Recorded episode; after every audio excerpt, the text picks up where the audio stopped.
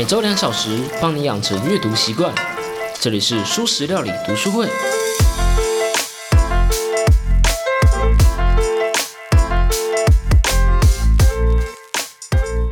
Hello，大家好，我是主角小 P。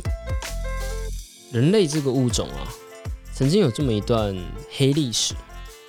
某个族群的人把几乎长得一模一样的另一个族群的人，比喻成蟑螂、怪物，甚至对他们进行种族大清洗。下至农民，上至一国之君，拿起镰刀就往本来是邻居的他群砍去。这可能是人类近代最血腥的一段历史了。而在这一本讨论人类最好与最坏的行为中，我认为这可能是一个。最最恐怖的行为了。听到这，你可能以为我又要说纳粹屠杀的这些往事、二战时候的事情。不，我要说的是仅仅发生在二十五年前的卢安达大屠杀。如果你没有注意国际新闻的话，对这个事情大概很陌生吧？我自己是看到这本书之后才知道，这样的行为、这样的事件竟然离我们这么近。二战发生的时间点呢，是在一九四五年。我想那时候应该大部分听众都还没出生吧。而卢安达事件呢，是发生在一九九四年。事情是这样的，卢安达是一个位在中非的小国家，这里是非洲人口密集度最高的地方之一了。当然跟台湾比还是差一点啊，台湾真的是很挤。这里主要有两个族群。农耕族群的胡图族和畜牧族群的图安族，这两族几乎长得一模一样。如果是外人，大概八成是分不出来差别的。但是这两族就可以轻易的区分出你我。在这几百年间呢，图安族虽然人口比较少，占了大概十五趴左右，但就像世界的财富聚集于少数人一样，图安族主要是地主阶级，而胡图族虽然人口众多。但大部分都是农民，没有什么权利。其实这本来也不能代表什么啦。非洲部落间的权力本来就是呈现一个动态的平衡，有时候你掌权，有时候换我，这不是什么能力上的区别。但带着欧洲殖民主义的德国和比利时就来了。德国首先殖民了卢安达，并照着他们的需求，简单来说就是不管当地生态啦，直接划线。非常轻易的就画出了国界，瓜分了土地，接着又煽动两个族群的敌意。德国看上了图安族，于是让图安族掌控更多的权利，让他们主导当地的政府。两个族群的隔阂就变得越来越大了。接着一战结束，德国战败，卢安达被交到了比利时的手上。就这样殖民了一段时间后，一直到一九六二年，殖民才结束。卢安达终于独立了，不过这个独立却是噩梦的开始。比利时在离开前做了一件事情，他把政权交给一直以来人数众多却弱势的胡图族。长久以来的隔阂，使得胡图族一掌权就开始欺压图安族，歧视和暴力处处可见，逼迫着许多图安人离开国家，投靠北方的乌干达。其中一部分的图安族难民组成反抗组织 FPR 卢安达爱国阵线，时不时的就攻击一下卢安达，而一切的一切再度加剧了两族之间的仇恨，于是悲剧就开始了。一九七三年呢，当时卢安达掌权的总统胡图族的哈比亚利马纳，在搭在搭乘飞机的时候被一枚导弹给击中。机上人员全部死亡，至今依然没有任何人知道这暗杀是由谁策动的。嗯，是 FPR 的图安族叛军吗？还是意图除掉总统的糊涂人呢？毕竟这个事件发生在国内的在野党反对总统的独裁，他们想要试图凝聚两族的力量推翻总统的时候。但不论是谁做的，齿轮继续转动，杀戮停不下来。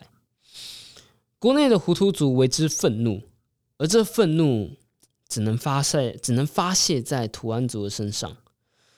短短一百天内呢，人们拿起了大砍刀，拿起镰刀，试图杀掉所有的图安人，甚至是杀害那些想要保护图安族，还有只是拒绝杀人的胡图人。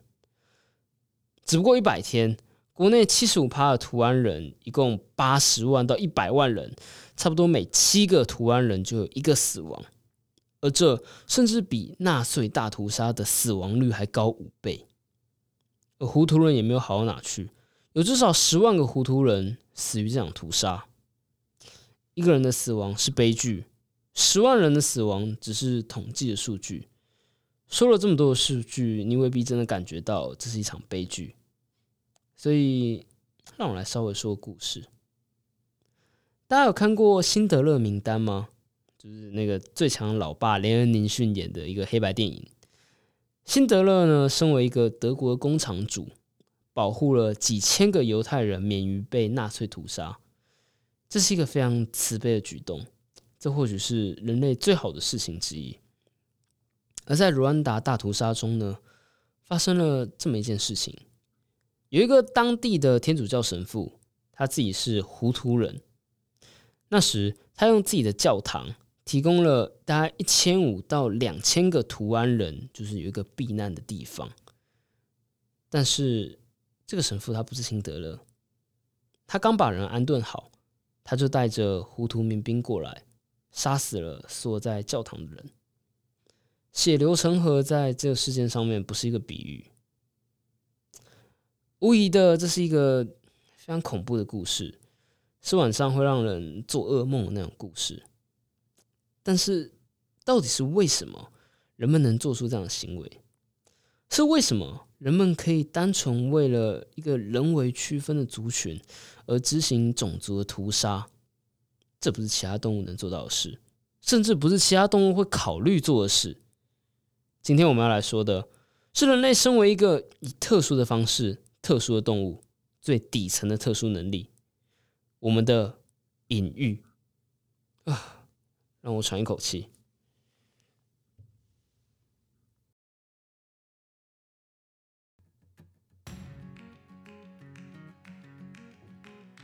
素食料理是一个真正的读书会 Podcast。小皮我每次会选出一本书，用几周的时间，一章节一章节的深度解析，并补充我自己的想法和心得。我不能保证你能学到什么有用的知识，但我希望能感受到阅读和思考的乐趣。因此，我希望你能够实际阅读过这本书，不论是用买的，用借的。或是用读墨和小皮我合作的联盟行销网址购买电子书都可以。我最喜欢的国际新闻媒体敏迪选读的敏迪曾说过：“文字有个影像和声音无法取代的优势，那就是思考的时间。”而我非常认同这点。如果你喜欢我的节目的话，请帮我订阅、按赞、五星分享这个节目，并追踪我的 IG。我们每个月都会有抽书的活动哦，啊，如果你真的很喜欢的话，你也可以点击节目介绍栏中的抖内连结，赞助我，继续把这个节目做下去。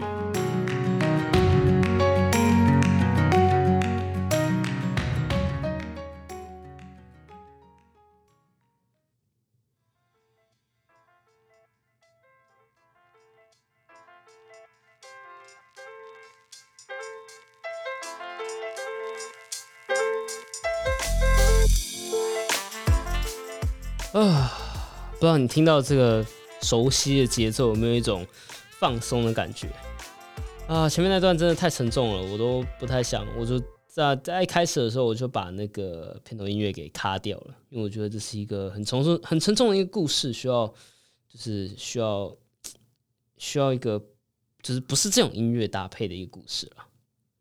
好，我们继续回来讲隐喻这东西。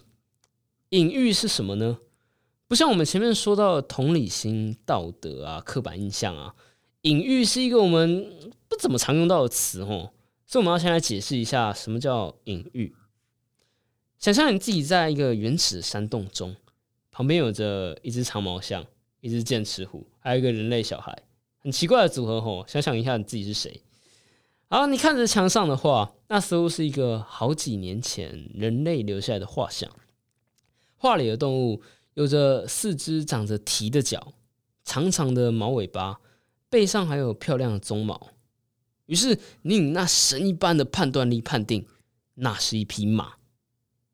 但是那不是一匹马，那是画的很漂亮的马的画像。前几年很红的思想家哈拉瑞，他的第一本书《人类大历史》里面中说到，想象力是你的超能力啊，不对，那是奶油师说的。他说的是，想象力是智人征服全世界的关键能力。唯有智人能够靠着复杂的语言、宗教的力量、国家的团结，来一次性的动员大量的人。当尼安德塔人还在呜呜啊啊，试图告诉旁边的同伴远方有敌人的时候，智人。已经一声令下，让几百人抛出长矛了。语言、宗教、国家、金钱，甚至是各种思想主义啊，说白话都是虚构的，都是想象来的。而想象力的底层能力是什么？就是隐喻。隐喻指的是可以把一个东西当成另外一个东西的能力。嗯，这样讲可能有点抽象，我们用个几个例子来讲。像是我们刚前面讲到那个马嘛，我们可以把马的图片当成马，我们可以把马的叫声当成马，更不要说什么马跑步的影片之类的，或者像什么达达的马蹄声啊，或者是我现在不断提到的“马”这个字，隐喻是一个我们很少提到的词，但是我们人类却把隐喻用的可以说是淋漓尽致，用到你根本就不知道你用了隐喻。我们甚至可以说，几乎你说的，嗯，可以说你说的所有的话，几乎所有的话啦，都运用到隐喻。我陷入了消极的情绪中，我坠入了爱河。嗯，坠入爱河不一定是隐喻了，但就是类似这样子，各种修辞的手法啊，譬喻、象征、类比、寓言故事，甚至是有一些音乐。像是有一些，你光是一些有些有些那种传统的古典音乐，你光是听节奏，你就可以想象它有怎么样的故事。例如，作者在里面举了一个例子，就是柴可夫斯基的《一八一二序曲》。嗯，我自己有实际去听过，我相信大部分人应该都有听过，就是那一段，那一段就是表示拿破仑被打得落花流水的一段音乐。你实际去听听看，你一定听得出来是哪一段。而且你会非常有印象，因为你之前一定有听过。简单来说，就是这是一个所有人都认得出来，甚至你嗯第一次听一八一二序曲，你也知道这一段就是在形容拿破仑被打的落花流水的一段。而当然，当我说拿破仑被打的落花流水的时候，代表的并不是拿破仑一个人被追着打，而是拿破仑率领的军队在饥饿和寒冷中痛苦的死去。就是这是一个隐喻。呃。OK，小皮，我们懂了。隐喻是人类之所以是人类的行为啊，所以呢，所以隐喻和最好和最坏的行为之间有什么关系？这个关系吗？关系就在于人类的大脑没办法区分隐喻和现实。在同理心的章节中，我们说过，人类会把同类的痛苦当成自己的痛苦，而这个痛苦是真的会在大脑中产生痛苦的感觉。意思就是，你看到别人的手被刺伤的时候，大脑会真的让你感觉到你自己的手也被刺伤。肉体上的痛和精神上的痛，虽然都被称作痛，不过我们都知道嘛，心痛并不是真的心脏在痛，它们是有本质上的区别的。可是大脑对这两种东西的感觉，在某些程度上是分不清楚的。再来，我们曾经有说过脑岛这个区块。如果你忘记的话，脑岛就是人在感受到呃恶心的事情的时候啊，想到一些像呕吐之类的东西的时候，就会被活化。当我们就是是一个张冠恶心的一个东西啊，你可以这样想，你可以想想，这是你可以直接想象说这是一个张冠有关恶心的东西的一个脑区。然后意外的是，当我们看到像是嗯令人厌恶的脸孔，脑岛有火化，甚至是想到一些不道德的事情。也会也会火化，那这代表什么？这代表说道德和不道德，还有干净和恶心，已经被你的大脑混为一谈了。有些事情，有些道德上的事情，有一些社会事件，会让我们感觉反胃，我们会用反胃这形容词。但是在你的大脑中，其实反胃这个形容词已经从隐喻变成实际的感觉了。在我们看到某些行为时，我们是真的会感觉想吐。在潜意识那个章节中，我们有说过嘛？让一个人拿着一杯热巧克力，他会觉得眼前的这个人比较温暖；如果拿着一个冰的咖啡的话，就会觉得眼前的那一个人比较冷淡。而类似的实验还显示了，让试验者拼拼图，然后那个拼图的边边的材质，这样会影响这个人和其他人互动。如果材质比较粗糙，就会感觉比较尴尬。如果材质很平顺、很平滑，那就真的感觉这个对话很平顺。当你坐在一个比较软的椅子上的时候，你就会觉得面前那一个人比较不稳定，因为你的桌子、你的椅子不稳定嘛。那如果你坐在一个比较硬、比较坚固的椅子上的话，就会觉得对方比较没那么情绪化。所以说，不觉得很奇怪吗？为什么人类可以有着隐喻这样强大的力量？想象力这样子非常强大，可以动员整个人类的一个嗯强大的人类的能力，但是我们却无法区分说哪些感觉是真的，哪些只不过是呃想象的隐喻而已。原因或许就是来自于演化速度太慢。演化毕竟不是设计，演化是有什么就用什么，它是一个即兴的发挥者。本来被脑被鸟类用来保暖的羽毛。就被用来辅助飞行了嘛。而像脑岛本来被用来保护肠道，其实它本来的功能是为什么它会让你吐？因为它就是避免自己吃到脏东西。当你吃到脏东西的时候，你脑岛会活化，那你就把东西吐出来。计划现在也被来用来判断说，哦，我们的邻居能不能上天堂这样的事情，就是道德上面的事情。人类的现代行为啊，一种抽象思考能力啊、想象力啊、超级强大的同理心啊、各种不同的道德规范之类、文化之类东西出现的实在是太快了、太短了，大脑根本就没有时间慢慢演化出可以处理这些新奇东西的脑区还有神经，所以演化这个小工匠只好跳出来说：“哦，违反交通行为会让人产生极度的负面情绪。”有什么类似的脑区可以处理这东西吗？啊，我知道了，脑岛嘛，脑岛就是几乎都在处理一些极端的感官刺激嘛，像吃到脏东西就是想把它吐出来。我觉得可以，就把这工作再塞给他吧。可以的，这这事情可以，给我个十字起子和牛皮胶带，我搞定给你看。所以我们会去混淆隐喻和实际的情况。那你可能会想，呃，啊，那要如何呢？我们会混淆隐喻和实际情况会如何？我们只是获得了一个想象力啊！我们可以把初音当成老婆啊，可是能力超好的，啊，这有什么不好？在我群和他群那章节中，我们说过了，想要让人类去压榨、去毫无同理心的去攻击另外一群人，得让那一群人，得让那个他群不是人，你得要去掉他们的人性，去掉他们的个体性。你越这么做，人们就越下得了手。在卢安达大屠杀的时候，由政府控制的电台不断的传输说，我们必须消灭那些蟑螂。那些蟑螂计划要杀掉你的孩子，那些蟑螂会偷走你的丈夫，那些蟑螂会强暴你的妻女。消灭那些蟑螂，救救自己，杀掉蟑螂，去人性化，毫无根据的为种族差异。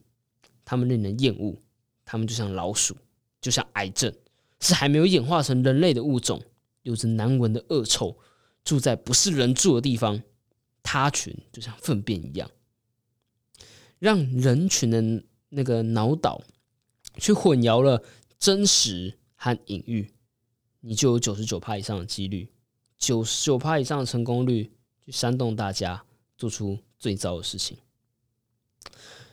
隐喻是一个很强大的武器啊，但是就像消化钢油一样嘛，它是一个强大的武器，它可以在战场上杀死士兵，也可以炸开山洞，连接两个国家。隐喻也可以造就人类最好的行为，关键在于我们该怎么用而已。隐喻是一个双面刃，人类大历史中说到了想象带来合作，这就是一个嗯善用隐喻的一个好例子吧。而在这本书中呢。萨波斯基提出了一个名叫“神圣价值”的一种力量，不知道为什么神圣价值听起来就很像是一个圣骑士的招式，就是那种可以回血还可以造成伤害的那一种。嗯，对我又讲了一个不好笑的冷笑话。好啦，不过就我自己的理解啦，我认为神圣价值观意思就是价值观的神圣性。遍布整个世界的人类有各种不同的族群嘛，每个族群都会有不同的道德观点，对于正确与否会有不同的看法。双方都会想要追求自己的呃权利嘛，但是心中对于权利的看法却又都不同。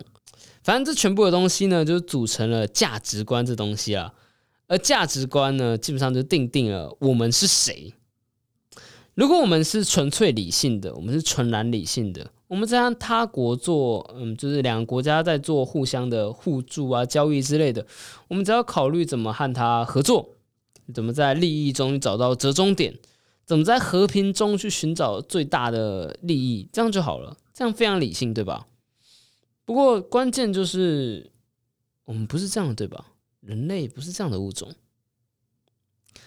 曾经的南非总统尼尔森曼德拉，我想大家最大对他最大的印象来自可能是曼德拉效应吧。